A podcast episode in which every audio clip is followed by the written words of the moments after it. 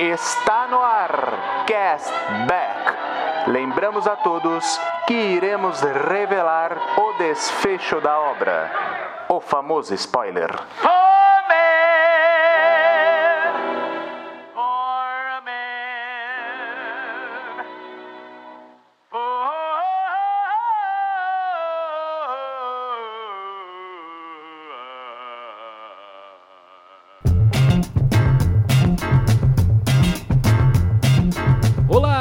Queridos cashbackers, sejam muito bem-vindos a mais um Cashback Hype. Feliz 2023, galera! Eu sou Eduardo Schneider e hoje vamos falar sobre o resgate do soldado Ryan, lá de 1998, do nosso mestre Steven Spielberg. E, obviamente, para um papo de um filme espetacular desse, o primeiro filme de guerra do Cashback, eu não vou estar sozinho, né? Óbvio. Eu tô aqui com os meus amigos John Souza. Olá, olá, tudo bem, pessoas? Como é que vocês estão? Um ótimo 2023 aí para todo mundo mundo. E cara, começamos o ano muito bem, fala sério. Pô, com um filme desse aí, né, John? Meu Deus do céu. E também com o nosso parceiro, Rodrigo Poli. Fala, castbackers! Feliz 2023 para todos. Muita saúde, muita paz e muitos filmes também e episódios do Castback, claro, óbvio. E é, eu concordo com o John, a gente já começa o ano com o pé na porta, hein? Porque esse filme é coisa de louco.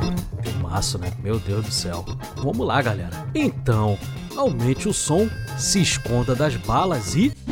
Salve galera, eu sou o Lodi e se prepara que o hype vai começar.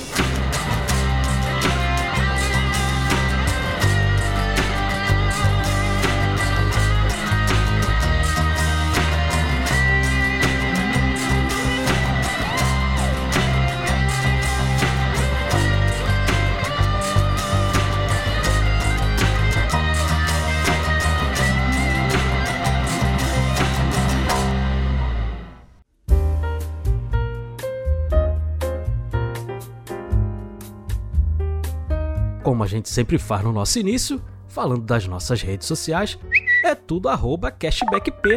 Esse pezinho aí de podcast, tanto lá pro TikTok, quanto pro Twitter, quanto pro Instagram, mole mole, fácil fácil. E agora tem aquela novidade que vocês já sabem, né? Agora nós temos um e-mail para você mandar mensagem pra gente sobre o episódio, falando sobre alguma sugestão, alguma crítica, pode mandar lá pra gente também no mensagenscashback@gmail.com. Mole mole, fácil fácil. E hoje temos uma novidade para vocês, meus amigos. A gente chegou a ventilar, vocês quem ouve aí o cashback aí regularmente já deve estar tá sabendo mais ou menos, né, que nós falamos que criaríamos novos selos e hoje é o dia da estreia dos novos selos. Antes era só o Beef Tunney para nota ali abaixo de 8, ou então o Great Scott para nota a partir de 8 lá até a nota máxima. Agora foram criados mais dois selos, galera. Vou dizer para vocês agora como é que é a regra, hein? Beef Tunney agora vai de 0 a 5.9, continua sendo um filme mais ruim assim, né? Filme que a gente não indicaria, mas não que você não deva ver, mas é aquele filme que não é grande coisa, né? Então seria uma nota mais baixa. O novo selo agora é o George McFly. O que, que é o George McFly? É aquele filme que ele não chega a ser ruim, mas falta aquele pouquinho de personalidade, né? Combinando assim muito com o personagem. O George McFly vai de nota 6 até 7.9. Nós temos lá o nosso conhecidíssimo Great Scott, né? Que antes ia de 8 até 10, agora ele vai de 8 até 9.9. E quando o filme ganhar uma nota máxima, todos os participantes do episódio derem nota 10, aí ele vai ter o selo DeLorean, que é a viagem perfeita a 88 milhas por hora. Captaram? Então hoje vai ter estreia de selo novo. Fique lá até o final para vocês saberem qual vai ser o novo selo aí ou se vai receber um selo antigo. Vamos ver como é que vai ser. E também, como você já sabe, quem vem ouvindo aí, lá no finalzinho tem a Jukebox do Cashback, que a gente escolhe uma música que tem a ver com o episódio ou que tem alguma história relacionada, e aí você vai saber qual é a música lá também, beleza?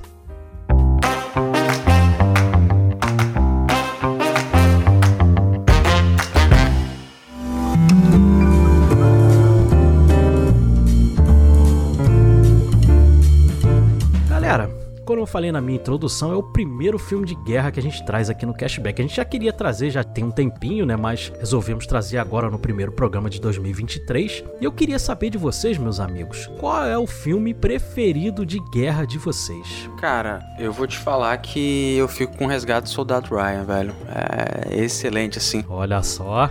Meu top 3, pensando agora de cabeça, é Resgate do Soldado Ryan, Aí tem Platoon, que eu gosto muito de Platoon, e Apocalipse Now. Não necessariamente Platoon na frente de Apocalipse Now ou Apocalipse Now na frente de Platoon, porque eu não consigo decidir aí quem fica com o segundo ou terceiro lugar. Mas em primeiro é Resgate do Soldado Ryan.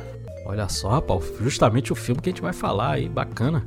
É, pra mim eu gosto muito também de Resgate do Soldado Ryan. Pra mim acho que é o filme que mais me impacta, assim, sabe? A gente vai inclusive falar mais sobre aí, né? Porque o episódio é sobre esse filme, mas é o filme que mais me impacta. O Platon realmente também é um que eu gosto muito e o 1917 também acho muito bacana. Mas o Resgate do Soldado Ryan pra mim é o melhor. 1917 com aquela coisa do plano sequência, né? Do Sam Mendes lá. É. Roger Dickens, fotógrafo. Te falar que não curti muito isso aí não, cara. É, é sei lá. É um filme de Primeira Guerra, né? É diferente aí desse que é de Segunda. Sim, sim. Assim como o Platon 1917 é, é a Primeira da Guerra. Guerra do Vietnã. É, a Guerra do Vietnã. Isso aí, bem E variado. tem o Top Gang também, né? Que é muito bom. Uh, rapaz, Top Gun. Excelente Top Gang. Rapaz. Charlie Sheen. É isso aí. E, cara, o meu primeiro lugar é um filme também da Primeira Guerra, não é o 1917, mas é um filme chamado Glória Feita de Sangue, lá com Kirk Douglas, dirigido pelo Stanley Kubrick. Pra mim é o filme definitivo de Primeira Guerra. Pra quem gostou aí de 1917, Rodrigo, você que gostou, cara, assista o Glória Feita de Sangue, que é espetacular, cara. É um filme de guerra assim maravilhoso. Legal, boa. Valeu pela dica aí. Meu segundo lugar, eu vou de Apocalipse Now, que também é outro filme lá do Coppola também, maravilhoso, cara. Olha aí. E meu terceiro lugar é um outro filme do Steven Spielberg, que é A Lista de Schindler, que eu também acho espetacular também, mas É, filmão É. também, né? Esse é mais, né? Esse é, É mais pesado, difícil de você digerir. Você tem que estar em outro momento pra assistir, porque ele é bem É, pesado esse mesmo. realmente É, Obviamente, toca lá no fundo esse. Resgate do Soldado Ryan é é fantástico. verdade. E eu faço uma menção honrosa a um filme que eu vivo citando aqui no Cashback, cara, que é também do Spielberg, que é O Império do Sol. Que é outro filme que eu também sou apaixonado, né? Ah, muito bom. Uma coisa que eu esqueci, que, pô, também é considerado um filme de guerra, né? De certa forma, que é o A Vida é Bela, também é maravilhoso. né? Maravilhoso também.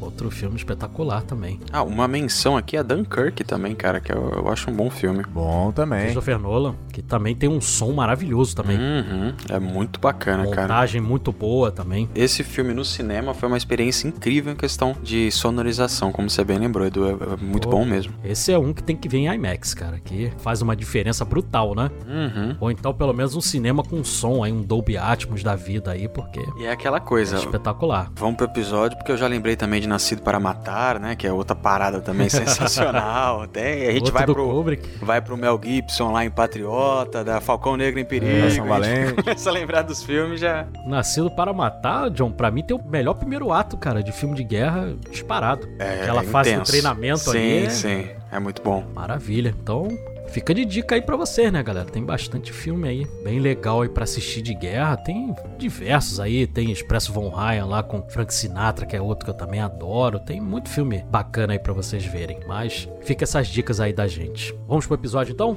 Bora. Bora.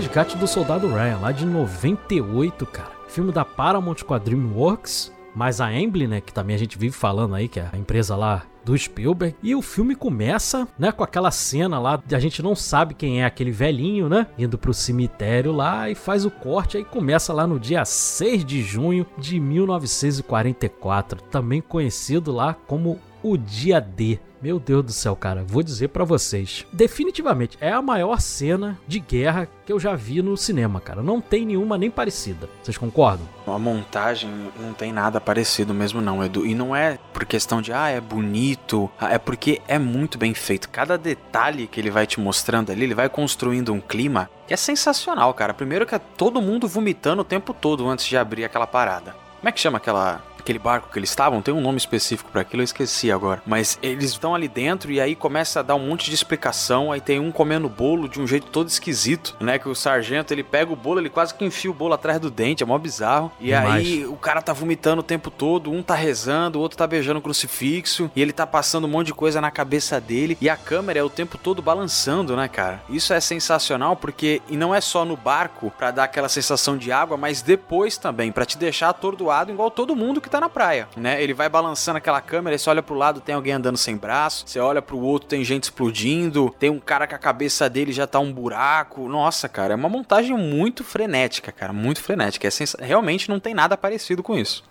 É, o filme faz uma grande imersão da gente, né? Se você analisar essa câmera tremenda a todo momento, é como se a gente estivesse numa primeira pessoa ali, sendo um dos soldados ali também, e, e abaixa, e levanta e olha, e parece que a gente tá no filme, né? E o tempo inteiro o Spielberg faz isso, né? Ele cria esse ambiente para que a gente se sinta dentro desse filme. É muito louco mesmo, essa cena é impressionante. Já chega chegando, né? Sim, e é surreal porque tem gente que nem chega na praia, né, cara? O pessoal se afoga, tem gente que na hora que abre a parada do barco já toma um tiro na cara. É tipo pé no peito total, cara. É, e aí o som do filme, né? Que é uma parada aí que a gente tava comentando lá do, do Dunkirk, cara. Aqui, pelo amor de Deus, eu vou te falar, eu quase nunca falo isso, mas tem filme que é inglês e acabou, cara. Sabe? É o áudio original. Não é nem questão do inglês, mas o áudio original. E esse filme, por conta da dublagem, não consegui captar, polir direitinho o som ambiente, né? Igual tem que ser captado. Ainda mais em 1998, na época não tinha-se, né? Uma qualidade que nós temos hoje na dublagem. Então esse filme, cara, cada detalhe é uma fivela de bolsa, é um capacete balançando, principalmente nesse começo, a água batendo o tempo todo, é difícil de falar, é difícil de se movimentar. Cara, a sonorização desse filme é, é, é sem surreal. igual. É, é, é, surreal mesmo, né? Essa cena que retrata o, exatamente o dia D, né? A invasão. É o desembarque a, na Normandia. O desembarque na Normandia, é. A praia Eles da falam França. que é a praia de Omaha, né? É, Omaha. Tem até um jogador de. Pra quem acompanha futebol americano, que quando ele vai. Agora ele tá aposentado, Peyton Manning, um dos maiores quarterbacks aí de Opa. todos os tempos. Ele. Jogou no meu time, hein? No é, Denver Broncos. E ele, toda vez que ele, que ele tá, vai fazer a jogada, ele falava: Omaha, Omaha. Não sei se você lembra disso, mas ele falava uhum. Omaha no, antes de ele lançar a bola ali. Era, era tipo um grito de guerra dele. Era bem, bem legal. E como você falou, Rodrigo, é muito interessante essa coisa de parecer um, um jogo de videogame em primeira pessoa, cara. Ele é totalmente esses jogos que tem hoje em dia. E depois a gente vai falar mais à frente é, outras obras que foram inspiradas pelo Resgate do Soldado Ryan. Mas a sensação é essa mesmo, é de você estar tá ali em primeira pessoa. E a câmera, além dela balançar, a câmera fica suja. Ela suja de água, ela suja de sangue. É. Sim, ela molha, sangue, poeira, é bizarro. E a sonorização, como o John falou, os tiros, cara, que são lançados embaixo d'água. E aí acertam as pessoas que acabaram de mergulhar ali. E elas já saem morrendo por ali mesmo, já, né? Já vão lá para baixo da... e, e, morrem ali, cara. É, é demais. E, e, a sensação que a gente tem é mesmo de estar ali com aquelas pessoas. E, cara, a gente sabe o que, que vai acontecer, né? A gente conhece a história. Mas, cara, a sensação que passa, assim, se você não conhecesse, é que, cara, não vai dar, né? O tempo inteiro você fica achando, cara, não vai dar, vai morrer todo mundo aqui fuzilado e não vai conseguir chegar nem perto lá da praia, cara. Entendeu? Nem perto da areia ali, porque, pô, os caras estavam atirando e estavam muito bem posicionados, cara, os alemães. É uma forte resistência, né? Apesar deles conseguirem enganar, de certo modo, que eles achavam que ia atacar pelo norte. Então tinha uma grande concentração pelo norte ali da costa, uhum. né? Mas ali, ainda assim, eles tinham uma forte resistência, né? Porque era muito importante a invasão ali da França por uma questão estratégica para você chegar em Berlim, né? Então eles não poderiam perder aquilo ali de jeito nenhum. Por isso que foi uma grande resistência mesmo. É, e é o dia D, o Edu já falou pra gente gente até em outros episódios se interessa bastante pelo assunto de guerra. A questão do dia D foi o dia que, sabe, eu não sei se você joga, eu nunca joguei, mas eu já vi vários vídeos, Clash Royale, quando você simplesmente vai jogando várias pessoas até conseguir uma hora entrar, saca? Não é uma missão tipo assim, olha, vai entrar 30, esses 30 não pode morrer e a gente vai conseguir invadir. Não dá, porque estrategicamente a posição da Alemanha nazista era melhor. Então eles simplesmente amontoaram um monte de ser humano lá até entrar, saca? É como se eles fizessem fizessem uma pressão, força, meu, né? isso, uma hora alguém vai entrar. Então ali, cara, era todo mundo muito descartável, cara. Tanto é que tem uma hora no, durante essa primeira cena, que é quando ele- a- eles falam no rádio, essa montagem também é sensacional. É unidade da praia, unidade da praia. Avisa, não tem tanque, não tem forte, não tem nada aqui. Porque eles vão achando, e era o papo que depois a gente foi estudando, foi descoberto, o papo é assim, ó, a gente tá quase entrando. Vocês vão lá, já vai estar uma equipe lá, entendeu? O pessoal tá pressionando, vocês só vão finalizar. E eles chegam lá, tá todo mundo morto. Eles são o primeiro, tanto é que eles chegam já vão tomando bala. E ele vai falando, unidade praia, unidade praia. Ó, não tem ninguém aqui, não tem equipe. Aí ele volta a conversar com, com o sargento. Aí ele volta, unidade praia, não tem tanque, não tem artilharia, não tem nada. Aí ele volta a falar com o sargento. Aí ele vira de novo, unidade praia. O cara tá com um rombo na cabeça. Essa cena é muito é chocante, muito cara. eu chocante não mesmo. lembrava dessa cena e eu tomei um susto reassistindo o filme. Que eu falei, caraca, que bizarro. E o Spielberg, inclusive, teve vários problemas, né? Porque esse filme, ele foi homenageado, tal, ele é passado no dia dos veteranos, tal, mas ele chegou a ser censurado em alguns países justamente porque ele não censurou, ele não cortou, né, as cenas de violência, ele queria realmente expor isso. Então essa pressão humana que foi feita lá, pra tipo assim, olha, vamos empurrar gente, vamos empurrar pessoas lá até conseguir entrar, né, uma estratégia que olhando hoje a gente fala brutal, né, mas enfim, ela é muito bem passada no filme, sabe, cara? Ela é muito bem demonstrada, isso é sensacional. É interessante a gente falar um pouquinho da parte técnica desse filme, né? Uhum. Porque a gente sabe, né? é Dirigido pelo Spielberg, a trilha, é, como sempre, é do John Williams, né? Mas, cara, a parte técnica ali é um filme que ele ganhou cinco Oscars. Ele ganhou direção, ganhou fotografia, ganhou edição, edição de som e mixagem de som. Hoje em dia ele ganharia quatro, né? Porque edição e, e mixagem viraram um prêmio só, né? Então seriam quatro prêmios. E a curiosidade é que esse filme ganhou como edição e foi o último filme a ganhar a edição feita em película. Porque depois desse filme, os que ganharam à frente já era a era digital ali do cinema, né? Então não era feito com o corte da película do filme, fazendo aquela coisa mais artesanal ali, né? Foi o último Uhum. filme aí dessa leva aí, cara. O fotógrafo desse filme é o Janusz Kaminski, que tá com o Spielberg aí também já há muito tempo. Fez o Lista de Schindler, né? Um pouco antes também. O roteirista desse filme, que é o Robert Rodar, ele, o Rodrigo até mencionou aí no começo, do, quando ele tava falando dos filmes preferidos dele de guerra, o Robert Rodar fez o roteiro do Patriota, Rodrigo. Ah, sim. Então, né, que você chegou a citar aí. O editor é o Michael Kahn, que a gente mencionou, né, John, lá quando a gente falou dos Caçadores da Arca Perdida. Ele fez lista de Schindler, ele vai fazer o Fabelmans aí também. Então, é uma equipe que está sempre trabalhando ali com o Spielberg. Então, É um time entrosado, né? é.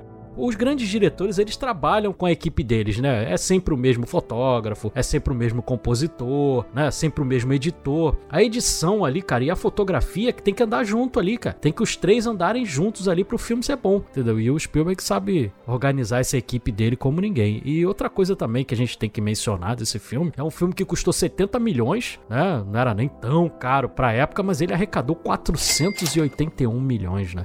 Então ele deu uma baita bilheteria. Que saudade da gente ver esses filmes assim, né? Que não são de super-herói, não são de grandes franquias dando bilheteria, né? Hoje não tem mais isso, né? É muito difícil você ter um filme assim que ele ultrapassa essa barreira do só o pessoal cinéfilo e tal. E o Resgate do Soldado Ryan é daquela época que as pessoas iam ao cinema e assistiam esse tipo de filme. Hoje é mais difícil. O próprio Dunkirk que o John mencionou não deu tanta bilheteria assim como poderia dar, né? Porque era um filme para dar muito mais bilheteria, porque é um filme fantástico também. E outra coisa que a gente tem que falar são as atuações, porque se você pegar o elenco, né, a gente tava até mencionando isso em off, né, John?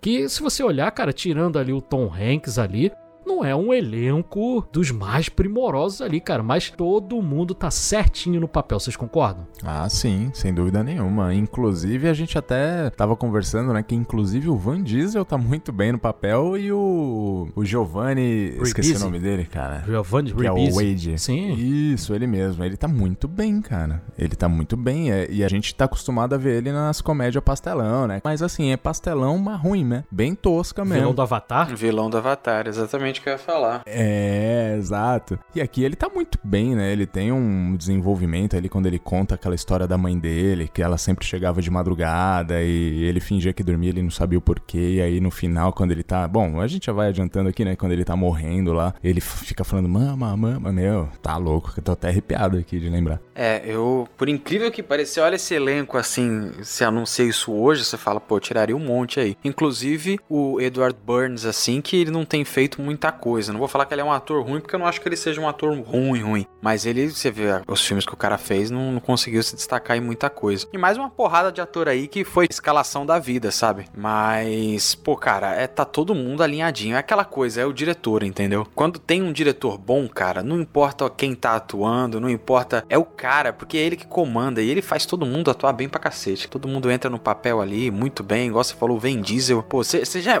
Hoje, olhando hoje, esquece Resgate do Soldado Ryan. Já imaginou que o Vin Diesel ia te fazer chorar, cara?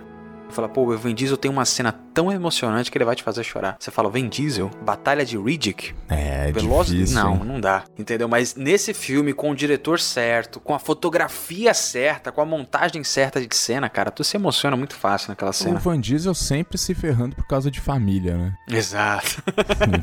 a gente vê isso. Ou ganhando muito dinheiro, né? É o Edu tinha mencionado aí em off, né, Edu? A gente tava antes de começar aqui, tem a participação do Ted Danson lá também, né? É, do Três Solteirões e um Bebê. Três Solteirões e um Bebê. E ele apresenta ali, que é justamente na cena do... que eles encontram logo no começo do filme, né? O Ryan errado lá, né? Que é vivido pelo Nathan Fillion, né? É um alívio cômico. É, então. E é o Nathan Fillion, que é o cara hoje em dia conhecido pelo Frank Castle, né? Daquela série, né? Uhum. Castle. Que eu acho que é um cara que seria ideal, mas agora pela idade não dá mais. Mas é um cara que é igualzinho o Nathan Drake do Uncharted. Eu acho que ele é, poderia muito tem bem. Tem até vídeo na internet, total. né? Dele fazendo. Tem. Ele fez um filme. É bem interessante. Pô, seria demais ele fazendo um filme de fato do Uncharted. E além dele tem o Paul Giamatti também, que faz uma pequena participação ali logo no, nessa parte aí mesmo, que o, o Vin Diesel lá pega a criança e tal, ele é o cara que tá recebendo eles ali. E tem também o Brian Cranston, né, o nosso Walter White lá do Breaking, Breaking Bad, Bad, né? Então, pô, tem vários atores ali que hoje são muito conhecidos, mas fazendo uma participaçãozinha ali pequenininha. E a gente tem que mencionar também é, o Barry Pepper, que faz lá o, o Sniper, o Jackson, cara. Ele tá fantástico também, cara. E é um uhum. cara que não fez muita coisa, não. Ele fez um filme recente aí, que era de um ataque de crocodilo crocodilo aí, ele faz o pai da menina e tal, mas não é um filme grandes coisas, né? O Melis lá também, o Adam Goldberg, que faz o judeu lá também, tá maravilhoso, cara. O próprio personagem lá que é odiável, o Upan lá, o Jeremy Davis, tá demais, é. O Jeremy Davis que ficou conhecido lá também fazendo o Daniel lá do Lost, né? Depois, então ficou bem conhecido ali também. É verdade, é verdade. É, então, pô, são vários atores ali que não são supra-sumo da atuação. E eu tenho que mencionar também o Tom Sizemore, que faz o sargento lá, que é como se fosse o braço direito, né? Do personagem do Tom Hanks ali, cara. O Tom Sizemore é um cara vida louca total. O Spielberg fez um trato com ele. Cara, ele tá muito bem, O Spielberg fez um né? trato com ele. Ele falou, cara, é. até o final das gravações a gente vai estar te testando todo dia, cara, e você não pode se drogar. Se você se drogar, eu vou tirar você do filme e vou refazer todas as cenas em que você atuou. Então ele ficou ali, na moral, ali o filme inteiro, cara, e conseguiu é, ficar limpo ali, pelo menos até o final das gravações. Depois aí já não, né? A gente sabe o que que, aconteceu, mas até o final das gravações ali, ele segurou a onda ali. Então é um elenco que, cara, você vê o dedo do diretor, porque não são atores assim monstruosos, mas, cara, tá todo mundo ali, né, afiadíssimo, cara. E, e tem uma coisa que a gente tá sempre comentando aí, né, John? Tem um McGuffin nesse filme, né? Sim. Que é a sim. cartinha do Caparzo, né? Que ela vai passando de mão em mão ali, ela passa depois pro médico, né? Depois ela passa lá pro personagem do Edward Burns, lá até o final ali. E a gente não sabe o que, que tá escrito na carta, né? até o final ali, a gente não sabe o que, que tá escrito. É realmente uma McGuffin mesmo, como se fosse a mala lá do filme do Tarantino, lá do Pulp Fiction, né? Pulp Fiction. Gente, pro ouvinte que ainda de repente não está ambientado com esses termos, o que seria o MacGuffin? Foi um termo cunhado, Rodrigo, pelo Hitchcock, cara, pro filme do, do Psicose, que tem aquela cena lá da mala de dinheiro né? Ele chamou aquilo ali de MacGuffin, que seria um objeto que ele pode fazer a história andar ou não, entendeu? Ele pode ser só um objeto comum ali que serve para ficar passando de um pro outro ali, criar aquela curiosidade, mas não necessariamente ter ali uma finalidade, ele não precisa ter uma finalidade. A gente chegou a mencionar isso lá no episódio de Um Sonho de Liberdade, que a gente tratou como MacGuffin também o post lá da Rita Hayworth, né? É verdade. Então, isso é o MacGuffin, né? E essa carta também, ela passa de mão em mão ali, ela é extremamente necessária pro filme? Não, é. não mas cria uma é. curiosidade ali e você termina o filme sem saber o que, que ela quer dizer. E não precisa mesmo dizer, cara. Fica ali na sua mente você imagina o que, que pode ser, né? Não, e é legal porque mantém vivo um pouco dos personagens, né? E de tudo que eles estão vivendo ali, né? Porque é, é, a carta justamente do Caparzo, né? Que aí o Wade ele vai lá e escreve, ele copia, né? Ele passa limpo porque ele pede, né? Quando ele tá ali morrendo, né? Porque tá toda suja de sangue, era pro pai do, do Caparzo. E aí você você vê ele vivo ali ainda, né? De certa forma, naquela carta. Ela tem que ser entregue de alguma forma, né? É muito legal, né? Sim, é bem bacana. E outra coisa também, são coisinhas pequenas assim que tem no filme, mas que né, cria uma certa curiosidade, você vê a personalidade de cada personagem. O personagem lá do Tom Sizemore, ele pega um potinho de areia, né, e põe a areia de tudo que até lugar onde ele esteve, né? É mesmo, é mesmo. É bem interessante. É uma ceninha rápida, né, É. mas é, é e outra curiosa. coisa legal, quando termina, meio que terminando ali a batalha do dia D, eles focalizam e quem é que tá caído lá? Um dos irmãos Ryan, né? Ele tá caído lá no chão, ele focaliza assim e mostra o nome do cara. Então ali você já faz uma ligação pro que está por vir, né? Porque aí descobrem, né, que, pô, os irmãos do cara morreram todos, aí são várias cartas, e aí o, o comandante olha e fala, caramba, é tudo da mesma família, é a mesma mãe que vai receber. E aí chega ali até uma carta que o próprio Lincoln, né, tinha escrito também pra uma mãe lá na Guerra da Secessão, né? E aí começa a desenrolar ali pra se criar a missão pra resgatar o Ryan ali. É bem legal. E é engraçado quando eles vão entregar lá os telegramas e tudo mais, aquele lugar ali não parece Smallville, o lugar onde tá a mãe lá do- dos Ryan, parece muito Smallville. Parece, Parece, parece. não? Sim, sim. É bem interessante. Parece bastante. Você tava comentando dos pequenos detalhes, Edu. Tem um, cara, que eu gosto bastante de lembrar, que tava na- nas curiosidades do, do filme no DVD, cara. O que acontece? O, o nosso sniper lá, interpretado pelo Barry Pepper, né? O, o soldado Daniel, ele tem uma mancha na unha, uma mancha preta na base da unha. E diversos outros soldados durante o filme. É um detalhe, tipo, muito, muito pequeno, que ele só tem um destaque na primeira cena de tiro do, do soldado Daniel. E por que que tem essas manchas e por que que alguns soldados têm essas manchas? O rifle que ele usava, ele carregava através de uma cartelinha de bala que você colocava em cima. Só que quando você colocava em cima, o ferrolho da arma, que era um ferrolho de ferro, ele vinha com tudo pro teu dedo. Então tu tinha que colocar e tirar o dedo rapidão. Só que às vezes o soldado batia, né? Porque na, na loucura da guerra, você coloca a bala, o ferrolho vem, bate na tua unha e fica aquela mancha preta, cara. Então, tipo, é um micro detalhe. pesado, né? Exato, exato. É um micro detalhe que tem no filme que o Spielberg colocou na mão de alguns soldados, principalmente no sniper, por ele usar essa arma, né? Que ele colocou no filme, cara. E que não é. Ninguém senta e conversa sobre isso, não é necessariamente pautado durante o filme, mas ele coloca ali como, sabe, uma curiosidade, o, famoso molho que você fala, cara. É, é demais, cara. E aí vai fazer, ah, né, vai recrutar a equipe dele lá, o personagem do Tom Hanks, né? E aí junta aquele pessoal todo, todo mundo puto, né? Porque, porra, caraca, mas a vida desse cara vale mais do que, né? A vida de todo mundo que tá aqui, cara. É, porra, então. não tem cabimento isso, né? E aí ele fala, cara, Os caras tinham acabado de sobreviver ao dia D, né? Que foi aquela loucura, mais de, sei lá, 10 mil perdas ali, mais ou menos, né? E os caras conseguiram sobreviver, eles ainda vão ter que ir atrás dessa. É, uma furada, porque Desse cara, é né? tipo, eles estavam falando, é uma agulha no palheiro, porque né, os paraquedistas eles foram lançados no lugar errado, né? E aí eles teriam que procurar no meio de milhares de pessoas, cara. Seria uma coisa quase que impossível ali de achar e você tá pondo a, a vida de todos eles ali em risco, né? E é, é realmente seria meio revoltante. Aí ele vai recrutando, ele precisava de uma pessoa que fosse, né, o intérprete ali, né? E aí, cara, o cara que era o intérprete ali já tinha morrido. Aí ele, e fulano? Fulano morreu. E outro fulano? Pô, morreu também. E aí não sobrou ninguém. Aí que ele vai pegar o Opan lá, né? Que ele escreve e tal. É um cara que não sabe nem pegar em arma direito. Ele, ele chega a falar isso pro Tom Hanks, né? Ele, Pô, não sei, não sei atirar desde o curso de tiro lá que eu não atiro, cara. Eu sei escrever aqui. Aí ele ainda pergunta, pô, posso levar minha máquina de escrever? Aí ele vai e entrega um lápis assim, que já tá já quase acabando, assim, entrega um lápis pro cara. E aí, ah, tá, tá bom, então Essa vamos cena é lá, boa. cara. E esse cara é, é um Zé Ruela. Você percebe ele desde o começo ali que esse cara vai atravancar a equipe ali, né? E ele fica querendo tentar se enturmar, cara, e ninguém dá bola pra ele, cara. É bem engraçado ali essa cena, né? É, ele até,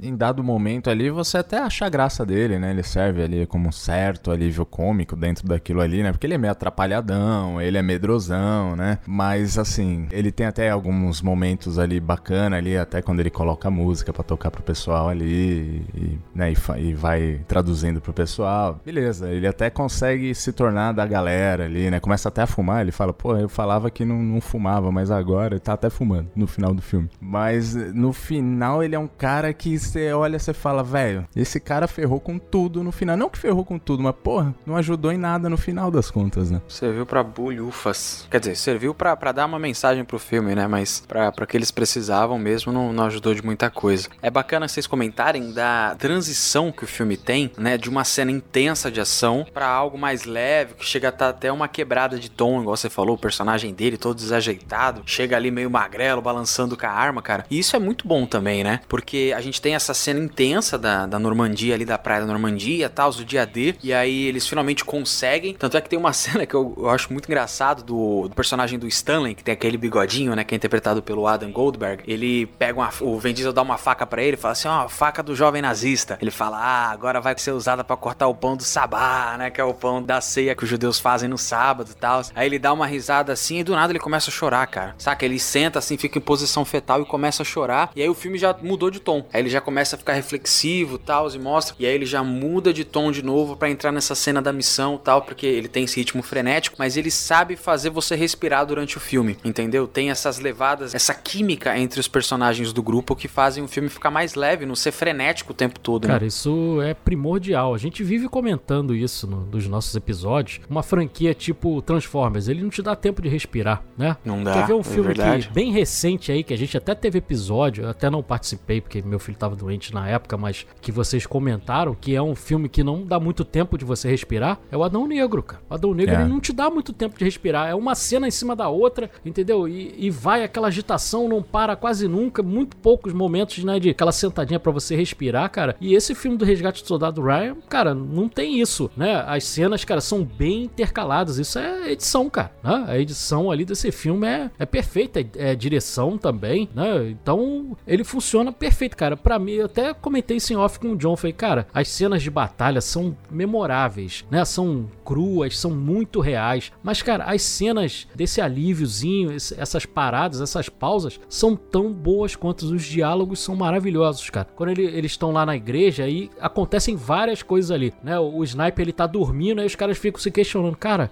como é que esse cara consegue dormir no meio da guerra, né? Tiro para todo lado, o cara, pô, vivendo naquela tensão ali, ele dorme feito uma criança, né? Dorme tranquilo ali, cara. E aí eles, o comandante lá, o capitão, né? Ele começa a falar a história do Vecchio, né? Que, né?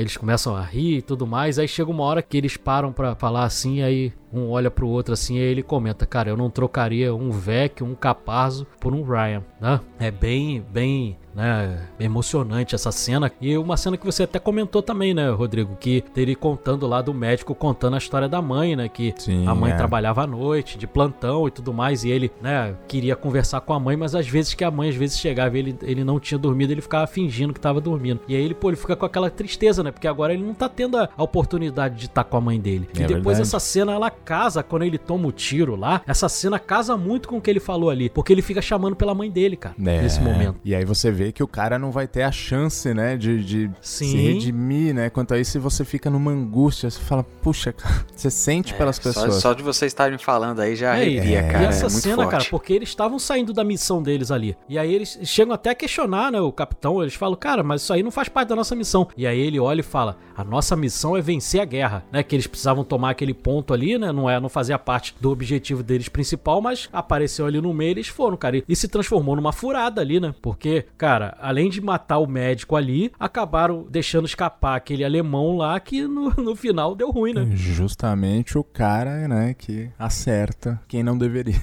É então, complicado. Foi uma missão complicadíssima. E essa cena do, do médico morrendo, cara, pra mim é uma das mais impactantes da é história. É muito, cara. é muito. Os caras jogando sulfa nele, assim, né? E não sabendo o que fazer, é um desespero, todo mundo em cima do cara. Eu fui reassistir agora, essa semana que a gente tá gravando, eu fui reassistir lá o Avatar, o Caminho da Água. E aí tem a cena lá que o, o filho do Jake Sully, ele morre, né? Que ele toma o tiro e morre, cara. E aquela cena ali é muito similar ao que acontece lá com o médico. Por quê? Porque eles ficam todos com as mãos ali onde tá o buraco da bala, tentando, né, estancar o sangue. E no filme do Avatar acontece a mesma coisa. Todo mundo fica com as mãos ali por cima dele para tentar, né, estancar ali o sangue e não consegue. Então tem até essa similaridade ali com James Cameron e o Steven Spielberg que eu pude reparar ali também. E essa cena é muito impactante, cara. Ele tomando morfina direto ali, né, jogando sulfa por cima ali para ver se consegue estancar, mas o cara tava todo saraivado de bala ali, não tinha jeito mesmo, não tinha como escapar. É, é uma é, é muito bem feita, cara. É, é muito física, né? É sensacional. Voltando um pouquinho antes, tem uma cena que eu, que eu lembrei, cara, que eu gosto muito do filme também, que é a cena em que eles estão chegando para procurar o Ryan já, e aí o Caraca, eu não vou lembrar o nome do soldado agora, mas ele senta nos escrombos assim de madeira para ajeitar a bota. E na hora que ele vai sentar para ajeitar a bota, cai uma ripa de madeira numa parede, a parede desmonta e tem um monte de soldado nazista atrás da parede, cara. Que aí eles têm que levantar uma muralha assim, um pra frente um do outro. outro. Assim, é, é, o personagem do, do Paul Giamatti. Isso, do Paul Giamatti. É o do Caraca, Paul Giamatti. uma tensão infernal, cara, porque tava um clima de paz assim no filme, tá? O pessoal tava andando, tal, beleza. O cara vai sentar para arrumar uma bota, cria tudo aquilo, cara, fica uma tensão do inferno, um olhando pro outro, larga a arma, larga a arma, os nazistas gritando, larga a arma. É bizarro, cara. Tem até uma é a cena inclusive que chega outro exército, né, outro batalhão, e aí eles falam o código americano que tinha, né, que acho que é tudo em cima, tudo embaixo, tal. Eles tinham um código para se identificar que é, que é bem bacana também. Bom, já que você lembrou dessa cena, John, eu também tenho uma cena que eu acho que é muito curiosa para você ver as camadas ali, né, do, do, dos personagens, do que eles viviam na guerra. Não lembro exatamente se foi próxima dessa cena que você citou, mas que eles chegam numa base ali e eles ficam perguntando, pô, será que tá por aqui o Ryan, não sei o que, e aí eles pegam um saco assim cheio de, de plaquinhas de identificação. E aí eles ficam ali, né? Essa é, cena eles é bem ficam ali marcante. verificando se tinha o nome, e daqui a pouco eles começam até a brincar, tirar um pouco de sarro, não sei o que, e aí os caras passando ali, né?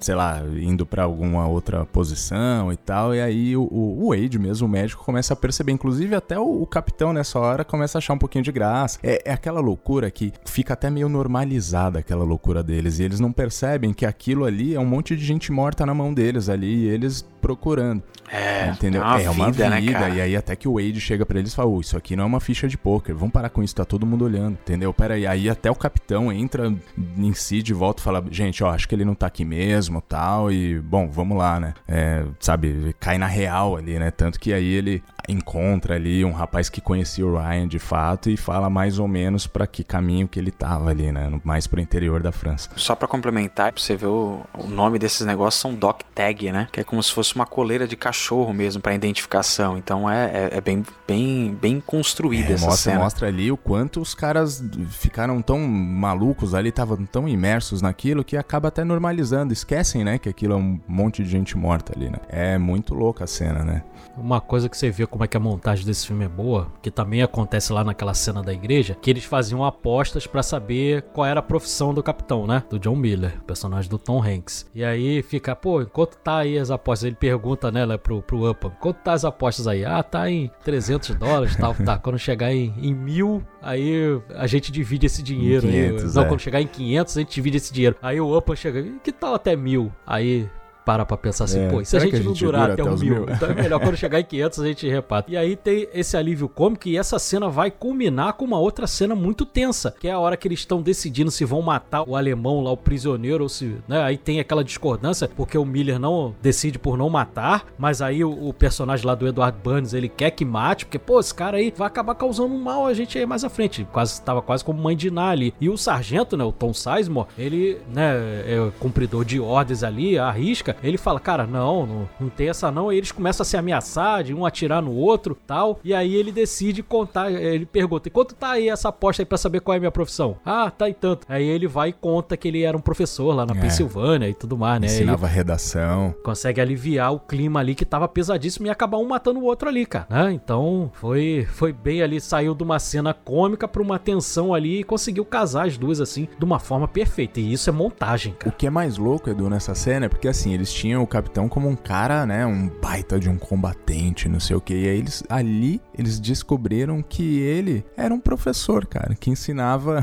a molecada, né? Redação e tal. E tipo, derrubou um pouco daquele grande mito ali, né? E, e aí ele tá todo mundo meio que no mesmo barco, né? Essa é o grande lance dessa cena aí, entendeu? Então, meu, se a gente já tá aqui, cara, Sim, é demais. então, cara, eu sou um professor. Então a gente tá aqui pra algo que é maior que a gente, que a gente não pode fazer nada. Então parem com isso, né? É muito louco isso, cara. Ele humaniza, né, cara? Ele humaniza Exato, o personagem é e a isso, John. situação também. É, é muito bacana. Tem uma cena também que eu gosto bastante, que é, que é uma baita tensão, que eles, é depois da morte do doutor, eles estão andando num campo, eu não vou lembrar o nome da flor agora, mas é um campo cheio de flor amarela, tanto é que o francês tá cantando e tal. E aí o, o Tom Hanks olha pra trás assim, e até é muito memorável pra mim, porque ele fala Half track cover. Começa a chegar um tanque, né? Eles estão tudo no campo aberto, assim, andando tranquilão e tem que se abaixar porque tá vindo um tanque. Ele começa a ver uma briga de tanque na frente deles. Essa cena também é muito linda e me faz lembrar de uma coisa, cara. As paisagens desse filme também, né? A gente falou muito da edição, da, de como ele foi feito é, em película, né? Que também dá uma diferença na imagem. É pequena, mas dá uma diferença que deixa o filme bonito e tal. Mas as locações desse filme também são espetaculares, né? Hoje em dia seria tudo aquela volume, né? Seria aquela tela, é, muito provavelmente horrível. CGI em várias cenas. Eles iam montar no máximo aquela cena final lá, que é, ocorre naquela cidade destruída, iam montar metade daquela cidade num estúdio e seria horroroso, seria tudo em CGI. Mas as locações desse filme, cara, são muito bonitas. E tem uma frase que é dita também nesse momento aí que é bem marcante também para a história que o Capitão Miller ele fala: "Só sei que a cada homem que eu mato me afasto mais de casa". Nossa, isso aí para mim também caraca, é profundo, profundo, né, cara? Lá no fundo, né, cara? Foi,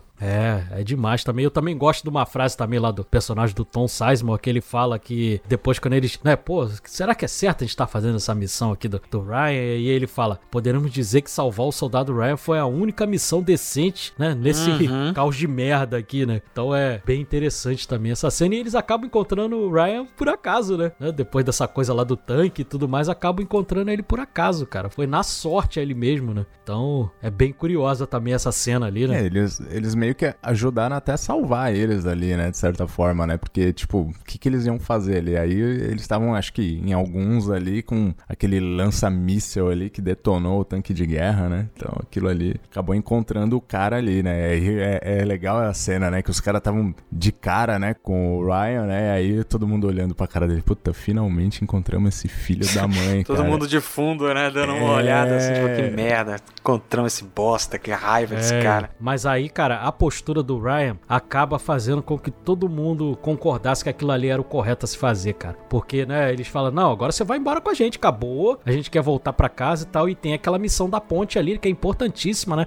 Eles até chegam a mencionar o Álamo, né? Como se fosse lá a batalha entre México e, e o pessoal do Texas lá, que aconteceu nos Estados Unidos. Então, Cara, e o, o, Ryan fala: não, cara, eu vou ficar aqui, eles precisam de mim, eu só vou embora depois dessa batalha aqui. E aí chega uma hora que o personagem do. O mais reticente de todos ali, o Ryan, era o personagem do Edward Burns, né? Ele, né, ele era o que mais reclamava, era um cara que, que é do Brooklyn e tal, tava até escrito na, na jaqueta dele e tal, era um cara mais, né, de, de cidade grande e tal, ele é, tinha um jeitão mais diferente dos outros, mas aí ele tem uma hora, cara, que ele não precisa falar uma palavra, mas ele tá do lado do Ryan assim, ele olha pro Ryan, o Ryan olha para ele e ele só balança a cabeça assim, como se ele dissesse assim, não, cara, você, você merece da gente estar tá aqui e tal, e, e vamos pra, pra batalha aqui, vamos resolver isso aqui. Então é, é muito bem feito ali, sem precisar dizer nada, cara. É verdade, é muito bem feito. Você sabe, Edu, que todos os, esses caras, eles passaram por um treinamento militar do exército americano, menos o Matt Damon, justamente para eles terem essa proximidade entre eles e, pô, justamente o único cara que não fez é esse cara que a gente tá indo resgatar. Pra gerar uma é, animosidade, então já... né? Exatamente, até isso os caras, o Spielberg e a sua equipe pensaram, né? Olha aí, o... É daí que o David Ayer deve pegar as inspirações dele, né, cara? Que naquele filme de tanque de guerra lá com Brad Pitt, ele fez a mesma coisa. Ele juntou todo mundo e fez um treinamento intensivo com todo mundo para ter uma química de equipe mesmo entre eles, né? E aí depois, enfim, ele fez isso também no Esquadrão Suicida de 2016, que não adiantou de muita coisa. Mas é, você, é no caso do Spielberg, você vê esse resultado em cena, né? E eu acredito que esse treinamento seja também para mostrar que o deslocamento do Ryan ali na equipe, né? Tipo, ele não é igual eles, tá ligado? Ele é outro batalhão, o pessoal já tá meio ressentido com ele e tal. E, pô, essa cena é muito bacana e você consegue ver cada detalhe disso no filme. É, para mim, gente, o resgate do soldado Ryan é muito mais sobre esses caras do que o propriamente o Ryan. Né? Porque ele aparece só no, no terceiro ato ali, né? No finalzinho, faltando uma hora para acabar o filme, ou menos.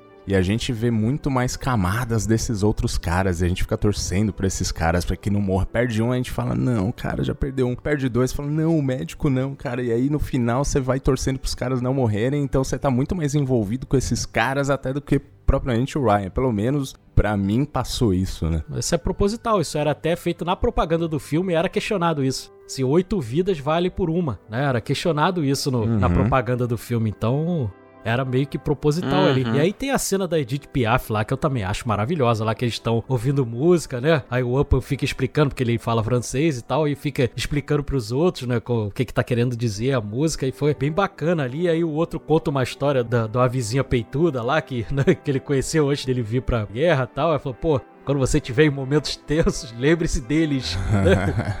É bem engraçado ali. Aí tem uma, uma ceninha entre uma conversa ali entre o Ryan e o capitão, né, o Miller, que eu não gosto. É a única coisa que eu não gosto desse filme que é uma coisa bem, bem chata porque ele tá contando a história lá com os irmãos, porque ele tá dizendo que não consegue mais né, lembrar do rosto dos irmãos. E aí ele fala, cara, quando eu tô numa situação dessa assim, eu tento lembrar de uma situação específica, que aí as memórias elas vêm todas juntas e eu consigo lembrar né? de quem É. eu quero, né? E aí ele começa a contar a história lá do, dos irmãos e tal, e que. é, e aquilo ali, cara, o que ele tá descrevendo é uma cena de estupro, de, né, de uma tentativa de estupro com uma menina. É um assédio, né? Um abuso sem limites ali, né? É, é uma tentativa de estupro, porque a menina não né? tava Com querendo. o filme. E ele, os irmãos botariam ele pra transar com a menina. E aquilo ali tá sendo contada de uma forma engraçada. Eles estão rindo porque a menina, né, esteticamente não era bonita e tudo mais. E aí fica aquela cena ali que, pra mim, é a única parte assim do filme que eu poderia dizer que tá bem, né, bem datada ali. Que não, isso aí não cabe a gente ficar discutindo esse tipo de coisa e tratando como uma coisa trivial ali, tranquila, né? Não, realmente não é.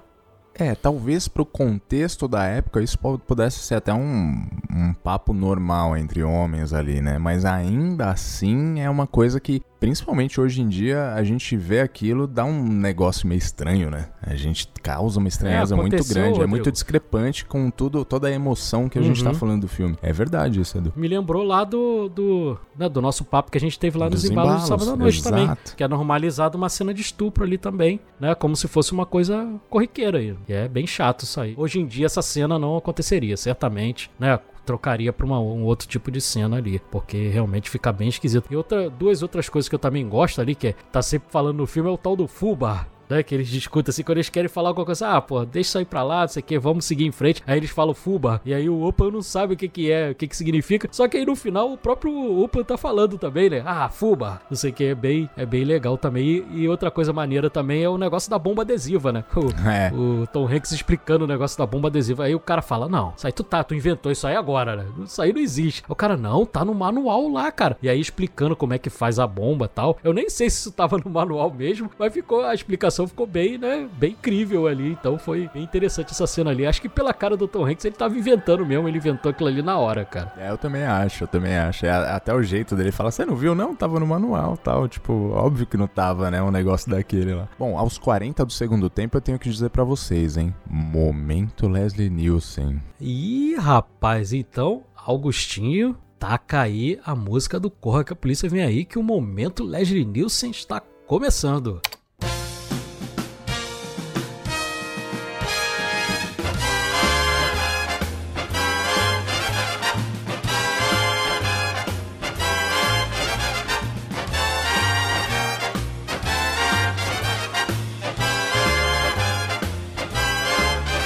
John, já aproveitando que o Rodrigo foi dar a mijadinha dele lá, né? No nosso momento Leslie Nielsen, né? Que se fosse no filme lá do Avatar 2, seriam uns três momentos Leslie Nielsen, né? Porque três horas de filme, né? Mas, cara, que a gente não chegou a comentar, John, que aquela cena lá do, do dia D, cara, foram 1.500 figurantes, cara. É muita gente. Hoje em dia, cara, iam fazer computadorizado, né? Não iam botar 1.500 figurantes. Ah, total. Ctrl C, Ctrl V em todo mundo, PNG, tira o fundo e copia várias vezes. E não foram, não é só 1.500 pessoas, foram 12 milhões de dólares só pra gravar aquela cena, cara. Então você comentou aí no começo do, do episódio sobre o valor do filme, 12 milhões foram só pra aqueles 20 e poucos minutinhos que tem ali, que é a cena da Normandia, cara. Mas vale cada centavo, né? Pô, você vê, né? O filme custou 70 milhões, né? 12 milhões só nessa cena. Pô, é, é uma coisa bem.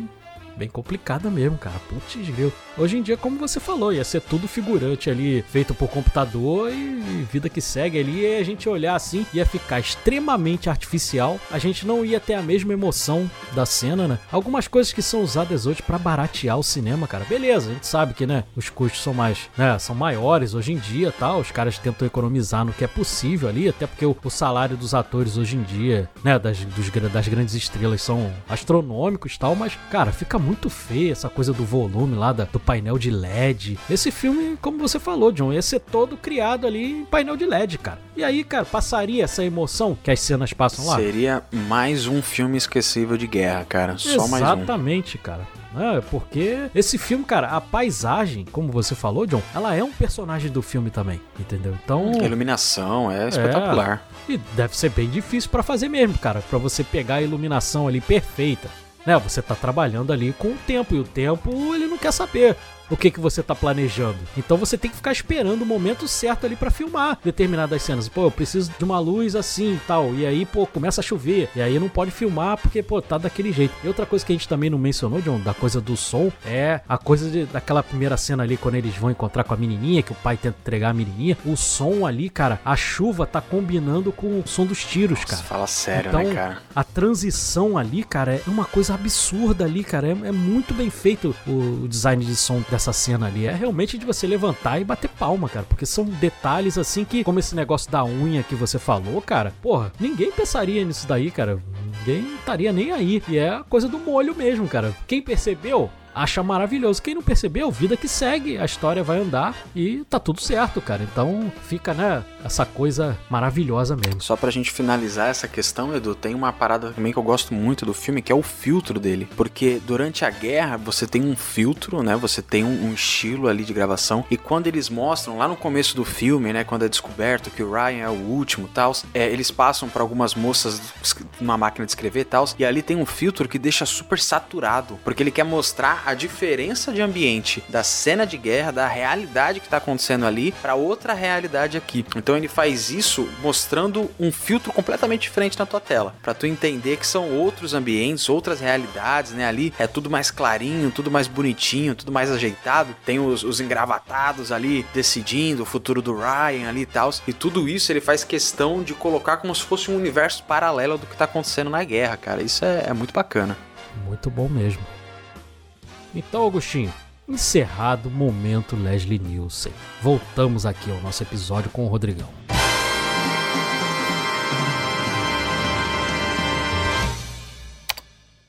Rodrigo, aí a gente chega na batalha final ali, né, cara? Que aí você volta a tensão ali no talo, né?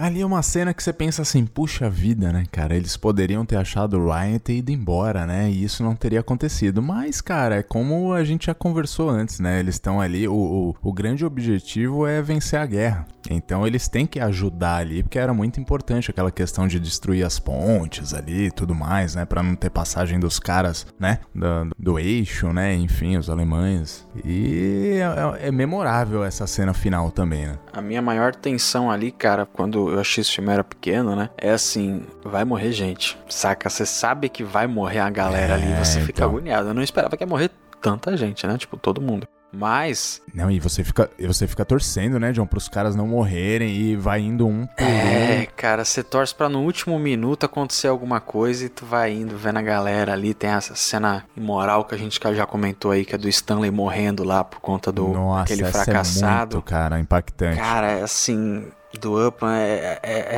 é, triste demais, cara. E você vai vendo eles morrendo, e aí morre o sniper na torre com o tiro, que ali não tinha como sobreviver. É, puxa, muito triste, cara. Não, cara, dois caras que eu senti muito a morte, bom, além do, do Capitão Miller, né, que é o Tom Hanks, foi a do Jackson, né, que é o sniper, que eu falo, pô, esse cara não pode morrer, ele é muito da hora, né? né? A gente tava até comentando em off aí que no, no, ele ficava falando, né, umas frases bíblicas e não sei o que. Ele, ele é ao mesmo tempo que aquilo é, é, surreal, é engraçado, né? Sei lá, o cara é tão confiante ali. Ele, é, ele, ele tinha um, um lance diferente, aquele ele personagem. Ele beija o né? crucifixo. Né?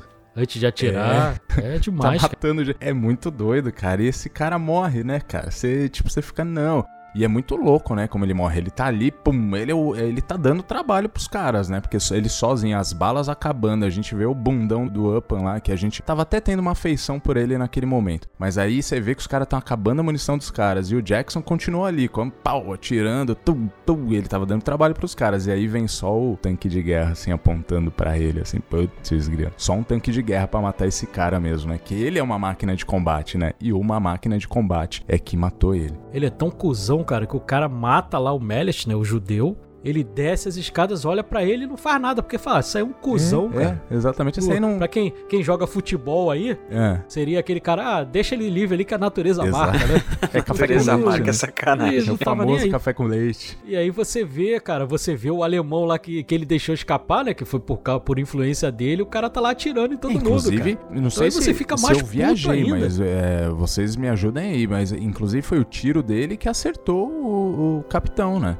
Deem uma olhada depois. Se eu não me Eu não engano, lembro se eu não me assim engano, pega um de raspão no Miller, né? Eu acho que é isso aí mesmo. É, não, acho que ele, foi- ele foi justamente o tiro dele que pega no Miller. Então, pô, e o Miller também foi ele, né? Que foi o cara que ele acabou libertando, falou, ó, vai caminhando aqui e tal. E é o cara que mata ele, né? Então tem essa questão também, né? E o Upham, mais uma vez, foi o cara que influenciou, ficou no ouvido do Miller lá. Não, não, pô, isso não é direito, isso não é certo, não sei o quê. E é justamente o cara que acerta. Aí depois dá uma de machão, né? É que é uma cena, é uma cena que eu achei meio, meio. É a única É, cena que eu achei meio, meio devagar do filme foi essa, né? Que ele levanta e é, todo mundo aí, abaixa as armas, não sei o que. Pô, mas tinha uns 6, 7 caras, os caras tudo com arma e, e ele consegue fazer os caras abaixar as armas. Eu achei meio, meio meh essa cena, não sei o que vocês acharam. Que é armado na tua frente, né, cara? Tu não tem. Não sabe o que passa na cabeça de quem tá na tua frente, então É. acho que é. É a situação comum é abaixar mesmo a arma, né? Porque nem todo mundo sabia o histórico desse É, cagão, depois que. É, e quando ele atirou no cara e matou o cara, os caras falaram, Esse "Epa, cara mata a gente." Esse cara é maluco. É, melhor né? Calma ficar. na- aí, é. É melhor ficar na minha aqui que vai dar merda, né? E aí tem a cena do, né, do, do Miller falando pro o Ryan, faça por merecer, também é de Cara, arrepiar isso pra também. mim é. Puta que o. Rodrigo comentou tal, que ele se importa mais com os personagens e tal. Pra mim, esse filme é a mensagem, cara. Por isso que até abre o filme com o Ryan velhinho lá, com a família e tal. Ali dando o significado que fazer valer pra ele foi ter, né, ter filhos, ter tido uma família, ter seguido o legado e tal. Porque ele era o único da família, né? Era o último ali da família dele. Mas é, é muito bonita essa mensagem, né, cara? Ele olhando assim, falando, cara, faça valer, sabe? Todo mundo morreu aqui por sua culpa. Então, assim, tem uma vida boa, cara. Diga. E, e sabe o que é interessante, John? Ele perguntando pra esposa, cara. Eu, fu- eu tive Uhum. uma vida digna, eu fui um homem bom. Porque ele não tinha certeza até aquele momento ali, cara. Ele ainda tava em dúvida que, pô, esses caras fizeram tanto por mim. Será que eu, eu fiz por merecer isso? É. Até o último momento dele ali, ele já velhinho, ele não tinha essa certeza. Ele ainda tava nessa dúvida ali, precisou perguntar pra esposa. E a esposa, não, que isso, cara? Você é um, não, um pai, um avô maravilhoso e tudo mais. E é muito emocionante, né? E, e é um filme tão foda que ele inspirou outras obras, né? A gente não pode esquecer de falar no Band of Brothers, né? Foi feito lá pelo Spielberg e pelo Tom Hanks. E depois, o, Band of Brothers de 2001. E depois, mais à frente lá, eles pegaram já a parte da guerra no Japão e fizeram The Pacific lá em 2010. E outro também que a gente tem que mencionar, a gente fala- começou falando de jogo em primeira pessoa, né? Call of Duty aí da vida hoje em dia. Mas esse filme inspirou o Medal of Honor de 99, né? Que se É, tornou um jogaço. um que Era jogaço. feito pela DreamWorks. E o Spielberg tem envolvimento nesse jogo. É Ele que fez ali o roteiro pra esse jogo. Então, esse filme, além de ser maravilhoso, né? Ter inspirado outras obras ali, ele só inspirou os votantes da academia que, né? Deram aquela coçadinha no bolso, aquele pix da nossa Copa Cashback, né? Apertou o pix deles e aí deu Shakespeare apaixonado, né? E a gente sabe que anos depois veio à tona aí e descobriram que o Harvey Weinstein, além de, né, de ter assediado um monte de mulher, ter estuprado, ele tá preso hoje em dia lá, pô, vai ficar preso até morrer, se Deus quiser. E ele também comprou, né, alguns votantes ali, por isso Shakespeare apaixonado, que era da Miramax, né, que era a empresa dele na época, acabou ganhando o Oscar aí injustamente e a Gwyneth Paltrow acabou tirando o Oscar aí da nossa Fernanda Montenegro também, que deixou a gente mais revoltado ainda, né? É, quando você pensa nos dois filmes, você assiste os dois filmes, é, é surreal você imaginar que o resgate do soldado Ryan perdeu pra Shakespeare apaixonado. Não por nada, assim, tal, mas é que, pô, todas as curvas que tem esse filme, as camadas, né? Não só na questão de ação, não, né? A gente tava comentando sobre isso, né? Que até os diálogos, né, são impressionantes e profundos, né? Então, é, realmente é, é surreal de imaginar isso. Cara, a gente tá aqui 24 anos depois, 24 anos, né? 98 e tal. Isso. Falando desse filme com, com a boca cheia, cara, sabe? Falando bem desse filme. Ele venceu o tempo, cara.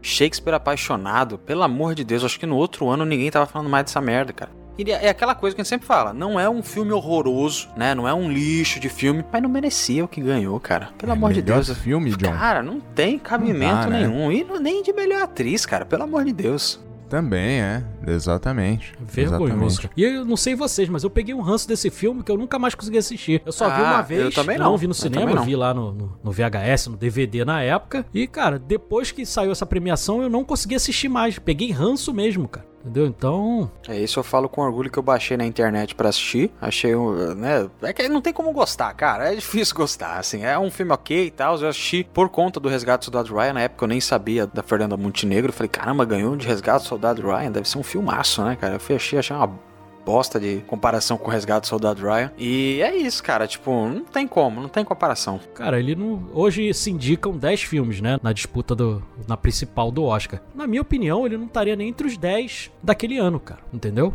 Então, realmente. É, é por isso que a gente, você comentou no, no episódio de Elvis, tal, a gente tá aqui na torcida, né? O top 3 de top 1 de todo mundo aqui foi Elvis esse ano. E ah, mas Elvis não vai ter fôlego pra entrar no Oscar. Cara, a premiação, no final das contas, cara, acaba não valendo de muita coisa, velho. Porque tem muita injustiça, entendeu? O próprio o nosso filme aí, o Marte 1, nem, nem chegou, cara. Não conseguiu chegar lá, saca? Não, pô, é- então assim, premiação é bacana, a gente acompanha, a gente gosta, né? Sempre vai assistir, mas no final das contas é, é muito pessoal a coisa e o tempo decide muito mais coisa do que o Oscar, né? Tem muito filme que foi esnobado e hoje a gente tá falando, tá conversando e outros filmes ganharam super esquecíveis. Inclusive o que ganhou ano passado, esse ano na verdade, foi uma parada assim bem.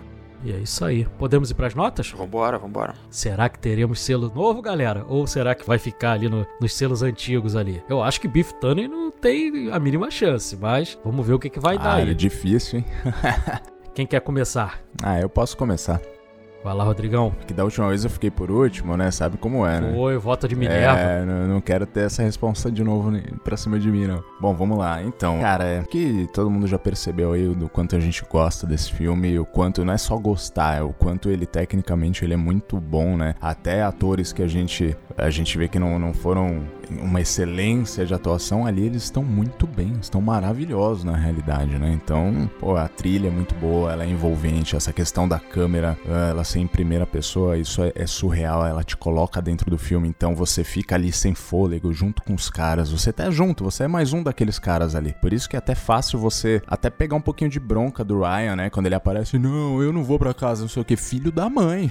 então é. Você se torna um daqueles caras, né? Inclusive, uma, uma coisa que demonstra muito que é essa imersão, né? Que o Spielberg e a equipe dele eles, eles transferem pra gente é quando os alemães falam, em momento nenhum você tem uma legenda ou uma explicação sobre o que eles estão falando. Quando Melish é morto ali, o alemão fala coisa pra caramba ali, a gente nem sonha do que ele tá falando, né? Quem é, atende alemão com certeza entendeu. Mas a gente é igual os caras, velho. A gente é igual os caras, a gente não entende o que esses caras estão falando. Igual eles ali, eles não entendendo nada que os caras estão falando, né? Então toda vez que existem esses diálogos com os alemães, os caras falam alguma coisa, você não entende nada. Então você tá igual os caras. Então isso é muito louco, você faz parte do filme. Tem essa questão também é, que algumas coisas não são muito comentadas, né? Sobre algumas vitórias que não são do exército americano no filme, né? Foram de tropas é, inglesas, britânicas, né? No caso, tropas também do, do- de outros aliados, os franceses, não é comentado. É um filme mais é, valorizando ali a questão americana. Tudo bem, sempre tem isso, né? Tem até uma bandeira americana no início e no final. Tem todas essas coisas, mas é um baita de um filmaço, assim, se você analisar ele por ele só, sem ficar pensando na questão histórica como um todo, né? Ah, inclusive, esse cemitério na Normandia, se você colocar no Google aí, você vai ver que, pô, existe mesmo esse cemitério, esse memorial lá na Normandia, e exatamente, foi bem fiel, assim, e é, é muito louco. Se é que não foi filmado lá, né? Não sei. Enfim, eu não pesquisei sobre isso. E é muito louco, assim, é, um- é um campo enorme, assim, cheio dessas cruzinhas, assim, cara. É impressionante quando você vê aquilo. E, e é isso, é uma loucura, né, cara? Eu, inclusive, o meu avô lutou na Segunda Guerra Mundial. Inclusive, ele era da. Porque, assim, o Mussolini na Segunda Guerra Mundial, ele foi. No final das contas, ele foi derrotado pelos próprios italianos, né? Que existia uma resistência, o exército da resistência italiana. E meu, meu avô era, era dessa resistência aí, né? Muita gente da Itália era contra isso também, né? Inclusive tinha um exército que não era do Mussolini que lutou contra e foi eles que detonaram Mussolini. Então assim, é para mim também tem uma questão aí, né? Então é, é muito difícil eu não dar uma nota alta para esse filme. E é- esse filme é maravilhoso. Ele é, tô falando demais, mas acho que ele, cara, ele é muito envolvente, assim, é muito emocional. Então não tem como não dar um 10. Olha lá. Vai lá, John. Opa, quer ir, Edu? Eu finalizo, pode ir lá. Tô pensando Beleza. aqui. Beleza. cara, vocês sabem o quanto eu gosto do Spielberg, já falei isso milhões de vezes. Eu vou até dizer para vocês, cara, que a trilha do John Williams para esse filme eu não acho das mais brilhantes, não. Ela é bem, assim, nacionalista demais. Lá como é naquele filme lá do Cavalo de Guerra, é uma trilha que eu também não curto tanto, mas ela não prejudica tanto a história. Além do Spielberg ser maravilhoso nesse filme aí, a gente já falou das atuações. Mais uma vez eu queria falar do fotógrafo lá do, do Janusz Kaminski e do editor Michael Kahn que para mim eles três ali, o Spielberg e eles dois ali, é o que define esse filme ser tão maravilhoso ali, entendeu? Então, fica difícil dar uma outra nota, cara, para um filme que ele para mim é perfeito, ele tem uma montagem, cara, muito gostosa assim, e, e a coisa caminha esse, esses respiros que a gente tem, a ação ali brutal e depois você tem um respiro, os diálogos são excelentes, como a gente já mencionou aqui várias cenas ali que a gente gosta, inclusive as cenas mais calmas. Então, cara, eu vou estar tá junto com o Rodrigo nessa aí, eu não tenho como dar outra nota além de um 10. Vai lá agora, John.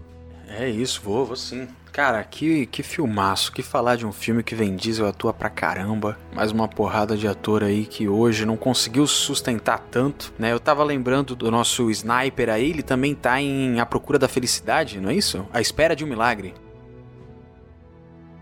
Isso, isso ajudando, atuando junto com o Tom Hanks lá, ele manda bem também, é bem bacana. Esses, esses papéis, assim, de, de side quests, né, de, de co-protagonista é bacana nele, ele manda bem, cara, é, é legal. E esse filme é espetacular, igual eu falei, a iluminação dele é sensacional, as, as locações, a, as falas desse filme, parece que tudo foi montado, assim, com uma precisão impecável. Steven Spielberg é, é espetacular, eu acho que é rasgar seda falar tudo que vocês já falaram, mas eu vou tirar dois pontos desse filme porque ele não tem cenas pós-crédito, tô brincando brincando, sacanagem. Não tem como não dar 10 pra esse filme, cara. Assusta mesmo logo no primeiro episódio do ano. eu falei, eu vou ficar por último, eu, eu quero falar pra, isso. Doido pra testar o selo novo aqui, pô. Já falei, pô, não vai ser hoje. Nada, é 10, cara, sem dúvida. Não tem como dar menos que 10 pra esse filme. Tem esses pormenores que vocês já comentaram dentro do episódio, aquela fala que não soa de bom tom dentro do próprio filme, né? Não é não, nem só pela perspectiva do tempo, de que hoje o que ele tá falando ali é chocante pra gente, mas dentro do próprio filme, dentro da linha de raciocínio que o filme tava ali, da própria história do Miller, não combina muito, né? E, mas enfim, eu acho que isso é acentuado aqui, a gente comenta isso, é demarcado, mas na hora da nota, em decorrência de tudo que esse filme apresenta, faz, nos faz lembrar, né, a importância da história não só americana, o americano gosta de usar como propaganda, mas na história mundial também é, é impossível para mim dar menos que 10 para esse filme, cara. Então, meus amigos, teremos estreia de novo selo aqui, porque quando é 10 é o quê? É selo DeLorean. Lindo.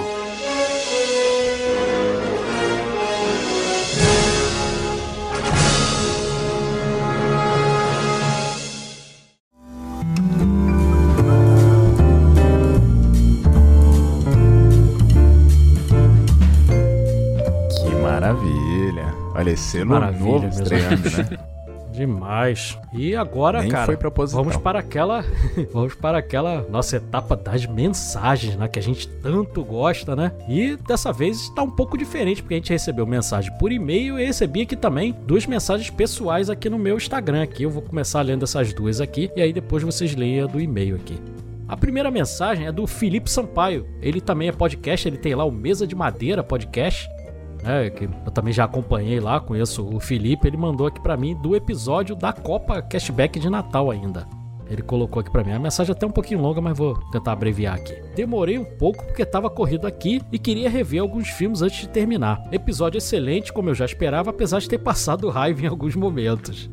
Eu concordo com você, aí no caso comigo, né? Eu não consigo curtir muito o Expresso Polar, principalmente pela estranheza que os olhos causam. Achei uma pena alguns filmes não terem entrado no sorteio, como Estranho Mundo de Jack. Tava lá no saquinho, mas não foi sorteado, né? E achei uma pena terem entrado como Batman. Cara, que absurdo alguém votar em qualquer filme do Batman numa disputa de Natal. E aí ele colocou risadas aqui. Achei Esqueceram de Mim muito injustiçado. Os dois primeiros são excelentes, review dois ontem e ri demais. E apesar de amar Herói de Brinquedo e ver todo ano, acho Esqueceram de Mim mais marcante e mais importante para esse tema. E aí ele ainda colocou aqui para finalizar. Falando nisso, eu vi a Felicidade Não Se Compra ontem pela primeira vez pela recomendação de vocês. E é incrível. Concordo com você, Felipe. É maravilhoso aí esse filme. Para mim é o melhor filme de Natal. E eu acredito que tivesse na Copa Cashback lá, provavelmente ganharia. A não sei que o Léo inventasse um bom futebol aí, um, tirasse um TikTok da academia aí da cartola, né? Cats. Tirasse um Cats ali da cartola. Mas é muito bom mesmo. O pessoal tem um apego com Esquecendo de Mim, né, cara? É, rapaz. O pessoal gosta pra valer desse filme mesmo. Que legal. É legalzinho. Eu não tenho essa paixão. Pra mim ele é legalzinho. Tipo, é bacana. Não é ruim. Não, mas é, é um filme. É muito legal, né? Eu cara? acho legal, É muito eu bom. acho é bem que legal. Copa é isso, né? Copa é isso aí, meu. Tem gente que descabelou aí que a Argentina foi campeã. Fazer o quê? É Copa. Mas o bom é isso, pô. O bom é, o bom é ter essa divergência mesmo. Senão a Copa não É, tem graça, todo mundo fica aí óbvia, dando amém. né, né? Não, não rola. Tudo 5x0, É, qual é a graça que tem? lógico. A graça é a divergência É, mesmo. As picuinhas, na- na que são divertidíssimas também. Claro que a gente não. Ninguém aqui é, é briga com ninguém, mas é, tem essas picuinhas engraçadas ali, são bem legais. A outra mensagem é do Eric Fagundes, lá do Vai Logar Hoje. Ele mandou aqui pra mim também do episódio de Natal. Acabei agora de ouvir. Obrigado de novo por mencionar a gente. E pra mim, venceu bem no final. Olha, Olha aí, aí. ele já concordando com, com o resultado. Olha aí, tá olha vendo? aí, tá e ele vendo? falou assim: Eu acho o Grinch muito chato. Que isso? Eu também O acho, Eric, Eric? Fagundes. ah, mentira. Qual é o nome dele mesmo Carrey? aí, Edu? Ô, Eric, concordo contigo. Eu fui assistir, passou agora, né? Esse fim de semana de Natal aí, acho que foi Uhum. sábado, sei lá. Puta, falei, nossa, velho, não lembrava que era tão chato. É chato. É. Nossa, Eu do Jim adoro. Carrey, vocês estão falando? É, eu Grinch? amo Jim Carrey, mas. Que pô, isso, do Jim cara. Carrey, demais, cara. Eu acho maravilhoso. demais, eu acho assisti demais. também esse final de semana. Mó bom. Também, também acho. Também acho maravilhoso. Guilherme Briggs ali arrebentando. E o, e o próprio original também, com o Jim Carrey também, demais. E aí ele finalizou assim, que eu acho, falou que o Grinch é muito chato, e ele falou, nunca terminei de ver. E Caraca. Herói de Brinquedo é muito bom. Isso a gente concorda, né? Herói de Brinquedo é- Sim, é sim. divertidíssimo também, é maravilhoso. Vamos parar agora do e-mail? Qual de vocês aí vai ler? Tanto faz. Quer que eu leia, John, ou você lê? Pode ler, pode ler. Vamos lá. Bom, a mensagem aqui da Letícia Mendonça, ela que mandou pra gente aí, né? É, a segunda mensagem. Segunda mensagem. Ela que pediu, Exatamente, ela já se ela- enrolou. Exatamente, exatamente. Ela mandou aqui pra gente: Oi rapazes, que bom que teve episódio do novo Avatar. Eu só não ouvi antes por conta do Natal. É, a gente passa por isso mesmo essas épocas, Letícia.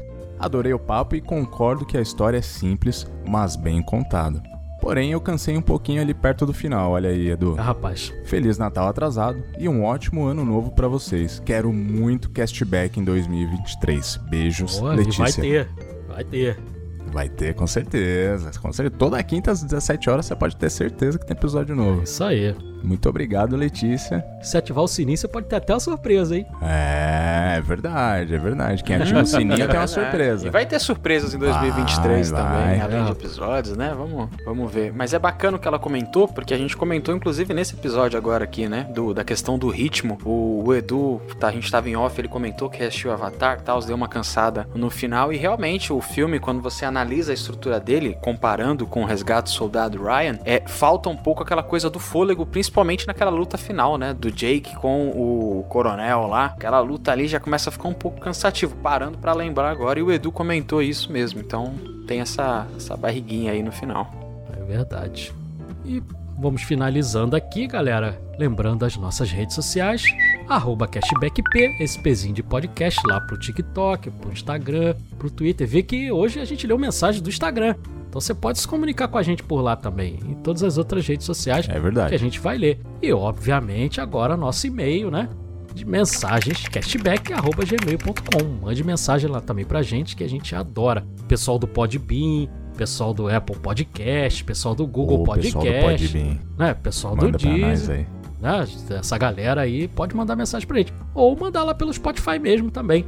Né? Dessa vez a gente É. não teve mensagem no Spotify, mas também sempre pinta mensagem lá. É, inclusive é, é bom deixar claro, né, do que a única mensagem de agregador de áudio que a gente consegue ler é do Spotify. Se você ouve pelo Exatamente. Deezer, pelo Amazon, pelo Apple e tal, a gente não consegue, a gente não tem acesso, não sei porque o Anchor, ele é, É. Da, do Spotify, então a gente só consegue ler do Spotify. Então, tenham mensagens castback@gmail.com pra vocês, e a gente adora quando a gente recebe. Então não tem, né, conversa. Dá pra se comunicar com a gente por várias vias aí, né? TikTok, Instagram, Twitter, e-mail. É só contactar a gente pelo próprio Spotify. Então é mole, mole, fácil, fácil, galera. E Até porque a gente quer saber o que eles acham também Isso, soldado, isso. né? Do, do resgate do soldado E de outras Ryan. coisas a gente quer também, é. feedback e, Sugestões. e dicas aí de, de próximos temas, é, exatamente. É isso aí. Próximos filmes aí que a gente pode fazer. E agora chegou aquela hora, né? Que antigamente a gente fechava assim, a gente só se despedia, falava até mais, pessoal, até a próxima quinta, mas agora não, agora tem um momento especial, que é a Jukebox do Cashback, né? E hoje ela vai ser até um pouquinho mais, mais longa, porque eu vou contar uma historinha ali, eu vou dizer qual é a música e vou contar uma historinha que bem interessante que tem a ver com o próprio filme. Ô, louco. Porque a música que eu escolhi, galera, que toca inclusive no filme, a gente chegou a mencionar que toca a nossa querida Edith Piaf, né?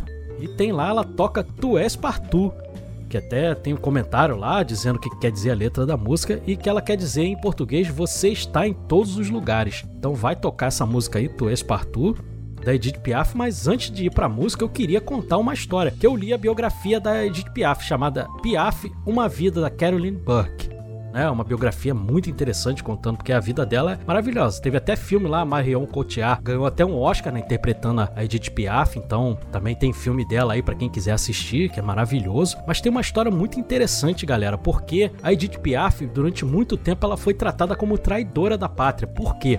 Em 1944, ela fazia shows lá para as tropas alemãs. E aí, pô, falou, cara, como que à Segunda Guerra tal, a gente tá tomada, né? Porque a Paris foi tomada pelo, pelos alemães. Como você tá, né, fazendo shows para esses caras tal? Mas a história que depois descobriram, meus amigos, é interessantíssima, porque ela ia para lá, fazia o show e aí ela tirava foto com os prisioneiros de guerra, que também assistiam ao show dela. E aí o que ela fazia? Ela tirava várias fotos lá dos prisioneiros. Quando ela voltava para Paris, ela ampliava essas fotos e aí com o pessoal lá da resistência, eles preparavam documentos falsos com essas fotos. E aí depois de um tempo ela voltava lá à Alemanha para fazer um novo show e aí entregava na mão do desses prisioneiros esse documento falso para eles conseguirem fugir. E com isso ela conseguiu que mais de 120 pessoas escapassem do, da Alemanha lá e conseguissem sobreviver. Então tem essa história interessantíssima que casa muito bem com o filme aí, né? Olha aí, cara, que história. Caraca, que história louca, hein, Que cara? história. Muito bacana. Ah, então na verdade ela era né, uma heroína e não uma, uma traidora. Então é bem interessante aí essa história. E agora vocês ficam aí com a música da maravilhosa Edith Piaf, Tu és Partout. Beleza, galera? Fechamos então. Edu, posso, posso fazer uma mençãozinha a um filme Pode, também? que pode. Eu me lembrei agora e eu gosto demais, cara. Com certeza você já assistiu Os Doze Condenados. Ô, rapaz, tem aqui em casa. É um filmaço, hein? Tem no Filmaço. HBO Max, hein, gente? Olha. É um filmaço de uma missão suicida lá. É um filme mais clássico aí dos anos 60. Também é um filmaço, hein? Putz, não podia deixar de falar dele. Pronto. E aí tem Canhões de Navarone, Comando 10 de Navarone, que eu também amo. Então tem muito Também filme de é, guerra boa aí. Tem. É, então é isso, galera. Até a próxima quinta-feira. Valeu! Valeu. Falou.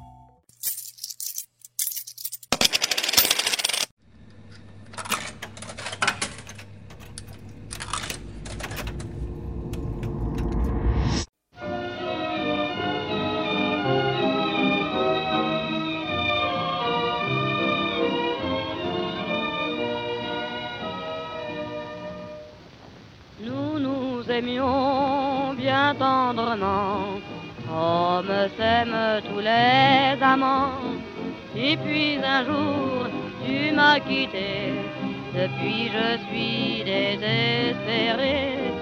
Je te vois partout dans le ciel, je te vois partout sur la terre. Tu es ma joie et mon soleil, ma nuit, mes jours, mes aubes claires. Tu es partout car tu es dans mon cœur. Es partout car tu es mon bonheur. Toutes les choses qui sont autour de moi, même la vie ne représente que toi. Des fois je rêve que je suis dans tes bras? Et qu'à l'oreille tu me parles tout bas? Tu dis des choses qui font fermer les yeux. Et moi je trouve ça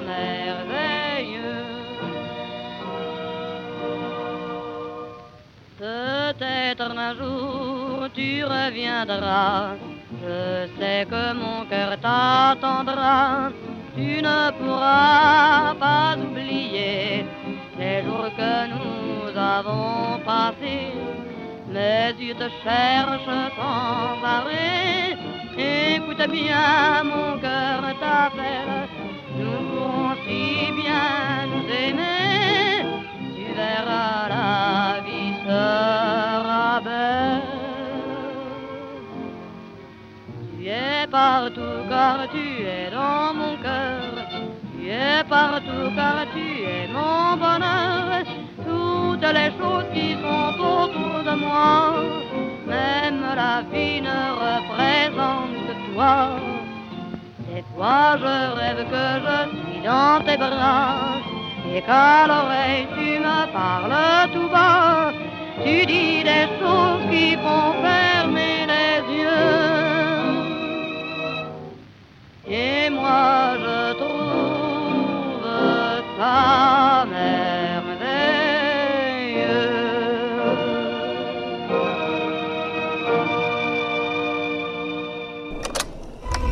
E este episódio foi editado por Augusto Souza.